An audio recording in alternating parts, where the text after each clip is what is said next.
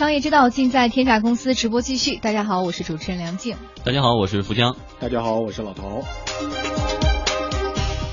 接下来我们要关注的话题是前段时间闹得沸沸扬扬的康师傅搜水游视频的风波。那在之前呢，一位台湾的导游在游客大巴车上宣称康师傅使用搜水游的视频，从八月初迅速在网络上传播。那至今呢，已经有半个月了，而现在这场风波依然在持续发酵。嗯，康师傅方面表示呢，由此影响公司市值蒸发超过三十亿港元，已经上向上海警方提交。证据进行刑事报案，而且锁定了视频在微博上的首发者叫柯笑阳，并且向上海地方法院提起了诉讼。面对康师傅方面的行动，微博用户柯笑阳及其所在公司昨天下午举行了一场新闻发布会。这位微博用户柯笑阳呢，实际上他是姓方。呃，方先生表示说，八月二号的十一点四十一分，他一位做化妆品生生意的朋友在朋友圈呢发布了这段名为“女导游称康师傅用馊水油”的视频。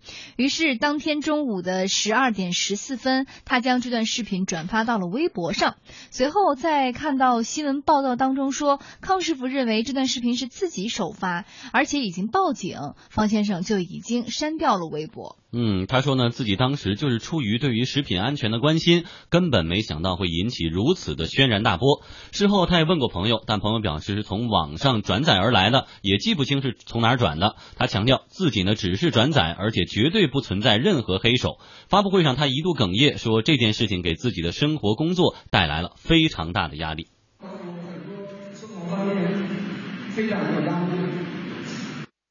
嗯。方先生所在的公司也声明说，他们是一家智能手表的企业，没有任何食品相关领域的业务，也没有这样的计划。所以，无论是博主柯笑阳本人，还是他们公司，不存在于任何食品企业潜在的利益冲突，没有必要，也不可能有目的的去制作或者是传播这段视频。公司方面同时还表示说，方先生个人和公司到目前为止还没有收到任何司法机关的任何。形式的通知，同样是通过新闻报道得知被起诉，所以他们也没有办法去判定这个消息的真实性，也不知道刚刚提呃之前提到的一百五十万的索赔额度又是怎样计算出来的。我们通过彭博新闻记者张静燕了解了一下当时现场的更多情况。康师起诉他本人的时候，有很多媒体提出要采访，也有媒体到他们公司去，他就表示压力非常大。上海欧福通信技术有限公司的发言人表示，迄今为止，方明和公司均未受到任何司法机关任何形式的通知，是通过新闻报道知道了被起诉。他们对对方提出一百五十万的索赔额度，一百五十万是如何计算出来的，也提出了疑问。澎湃新闻也从闵行法院这边核实到，说康师傅的确已经对上海欧福通信技术有限公司提出了诉讼，并且索赔一百五十万。但是在康师傅回应澎湃新闻的采访的时候，表示说，嗯，他们起诉的并非是这个公司，而是柯笑阳网友本人。就这一点，在说法上大家都还是有出入的。上海欧孚通信技术有限公司负责人也表示说，为什么邀请视频当中的女导游去参观他们工厂？而起诉他们，就是两者之间的这个差别对待嘛。康师傅给了我们一个答复，说视频中的女导游是在小范围散布谣言，也必须承担侵权的责任。但是当这谣言被拍成视频，并且在互联网上传播以后，伤害还会变得非常严重。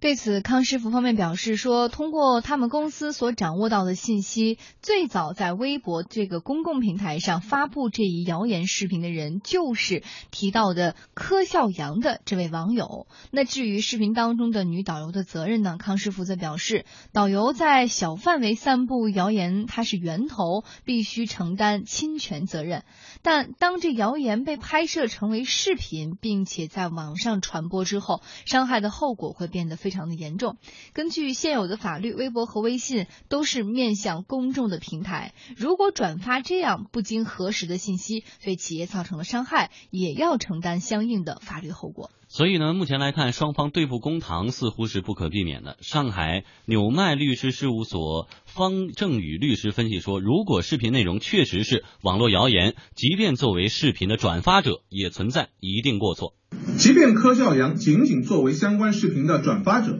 他在本次事件中仍然存在着一定的过错。那就是当他看到一条真假难辨，但实际上又可能具有重大影响的信息时，没有进行任何的真伪核实，就直接进行了转载，而他的这种转载客观上又的确对于企业的商业信誉构成了损害，那么这里边也许存在着一个侵权责任的问题。不过，像这样的一个过错，是否会导致微博用户柯笑阳这位网友在庭审当中被判承担一个很重的责任呢？目前还存在着一些疑问。我们来听一下。根据前几年最高人民法院关于审理网络转载侵权案件的精神，未来庭审过程中需要综合考量以下几点。那第一点就是柯孝阳他个人所具有的身份和社会影响力，就是他的这种影响力是否会导致这个视频增加它的可信度和公信力，还是说其实没有这样一种实质性的作用？那其次还要看在他原来转的视频内容中是否存在着一些很明显的错误，还是说仅仅处于一个真假难辨的状态？除此之外，还要看转载过程中有没有对于实质性的内容进行修改，又或者有没有添加可能误导受众的相关标题。那只有在明确这几点的标准情况下，才可能进一步来确认他的侵权责任范围到底有多大。嗯，所以真的是这位柯笑阳这位朋友摊上事儿了，摊上大事儿了。不管是他首发的也好，还是随意转发一下，但是最后导致了这样一个非常严重的结局，自己是要付出代价。嗯，其实我觉得这个严重的结局还是需要法律来来认定。就像刚才律师说的，他还有三点的澄清，比如说这个到底这件事情是他仅仅是转发一下，这个内容是不是他经过添加的？嗯，其实我觉得还有一点就是主观恶意，因为我们判定一个一个事件是否是呃侵权。特别是这种商业商业纠纷，特别是这种商业名誉侵权啊，里面有一个非常重要的一个概念，就是主观故意。就如果这个人他是主观上认为这件事情就是明显的对康师傅有不利的影响，于是乎我一定要这样子做。那这就是一个主观故意的问题，而且这个主观主观故意还要有一个，就是跟客观上的影响保持一个正面的一个一个接触，就是我就是因为我主观上认为你就是这样的一个事情，那么我达到的目标就是要让你破产或者嗯给你的商业呃形象造成巨大的损害，那这个之间就会有联系，所以。从现在他的公司和他本人来看，应该说这个主观恶意恶意还不是非常的明显。那么再加上刚才说的这个呃最高法院对于网络传播的一些解释，那么在这个解释过程当中，就是究竟能够是否要判定他这个柯孝阳承担更加重的这个有多重的这个这个责任，这还需要法院来裁定的。所以我觉得就单就这件事情来说，法院还有很多的。与这个讨论和呃判决的这个余地，所以我至于是不是要承担这么重的惩罚？呃，可能还要等法院判决之后，我们才能知道。嗯，现在呢，在这个移动互联网的时代，其实很多的信息借助网络这个平台是可以在短时间内迅速的蔓延哈。呃，人们而且也越来越有表达的欲望、说话的欲望、评判的欲望。但是我们的这些欲望是否合理？我们说的话是否是有用的、真实的？啊，我们这些其实是在某种程度上是值得我们大家关注的。有的时候，千万。不要被利用了。好，我们在一段广告之后呢，将继续和大家来探讨这个话题。假若我们在网络媒体上说话不负责任，或者是做了一些助推波澜的事情，会造成一些什么样的影响？好的，北京时间十七点四十一分，天下公司直播继续啊。刚刚我们提到，在移动互联网时代呢，网络传播的力量更加的强大，自媒体越来越发达。如果真的是在网络平台上出现了一些网络谣言、不实信息，并且没有被及时的澄清制止，反而是大量的进行转发，很有可能会对于涉及方造成非常大的影响。比如说呢，肯德基的怪鸡长了六个翅膀，娃哈哈多种饮料含肉毒杆菌等等这些食品谣言，就曾经成为近百家微信公众号的热门推送内容，并且在朋友圈当中刷了大家的屏。我们注意到，从今年四月份起，多家中枪的企业呢，纷纷将涉嫌造谣微信号背后的运营公司告上法庭，要求赔偿经济损失。肯德基相关负责人曾经表示，今年上半年谣言集中爆发，对品牌造成了明显的负面影响。最近这次爆发呢，开始于今年的上半年。这一波传播呢，主要是将一起发生过的消费者投诉呢和这种呃六吃怪鸡的谣言捆绑在一起，配上这种耸动的标题啊和这种图片，通过微信公众号大量的转发和传播。截止到四月底，我们发现，嗯，微信公众号上共有四千多条关于相关的内容，其中呢，超过一百三十个账号的帖子呢，阅读量都超过了十万，严重误导了消费者，同时也给我们的品牌呢造成了很大的伤害。嗯，那么肯德基呢首次起诉的十家微信公众号分别属于三家公司，包括深圳市银尘安之成功文化传播有限公司和太原零点科技有限公司以及山西微路矿科技有限公司。肯德基的相关负责人透露说，今后对这样的情况绝不手软，并且会不断的进行起诉。传播这类谣言涉及的微信账号非常多，保存证据的工作量也非常大。那这次呢，我们嗯，首先选择了这个十个账号作为一个首批的起诉对象。那后期账号的信息和证据的搜集工作，我们还在进行。之后呢，我们还会将有这个一系列的这种工作。嗯，就肯德基那怪吃怪鸡长六个翅膀那图，一看就是 P 上去的图。然后呢，我家人不仅有就就发朋友圈，还特意把这个链接就发给我微信，说您要注意一下。我就发现，其实这种它传播的这个土壤啊，真的是有，我觉得有三点原因。第一个，它涉及面太广了，因为食品安全跟每个人关系都有都有关系。第二点呢，就是大家的这种宁可信其有的心理。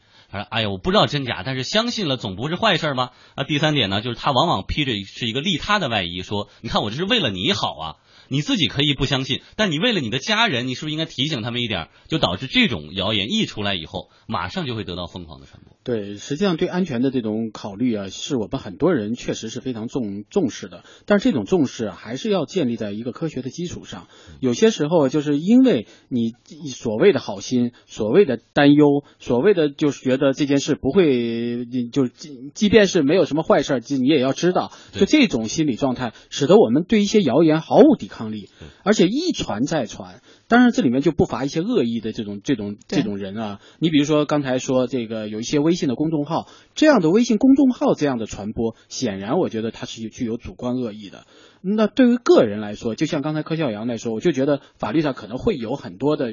呃这种回旋的余地。我们如何来判定它？如何来说它是一个大 V 或者是一个有非常大影响力的一个自媒体？如果它没有，那么它这种传播，那跟那个女导游的这个传播的性质实际上是也是比较接近的。但是如果你是一个微信的公众号，你受你的受众面显然是不像一个个人所拥有的这样的一个是这个这个平台的影响力了。所以我觉得在这样的一个如果果有这样的事情发生，我觉得企业应该毫不犹豫的站出来，来对这些呃微信公众号或者是一些这种嗯微博上的一些呃比较大的微进行一个起诉，以保证自己的利益不受侵害。但是如果是个人的话，我觉得应该作为一个比较好的一个公公关的危机公关的这样的一个方式来处理，显然我觉得对企业更加有利。嗯，但是呃说句实话哈。呃，很多人不是专业的这种新闻工作者，他甚至连这个要去辨别信息真伪的基本的意识和常识都没有。他不会。对，但是呢，他出于一种本心，出于一种本能，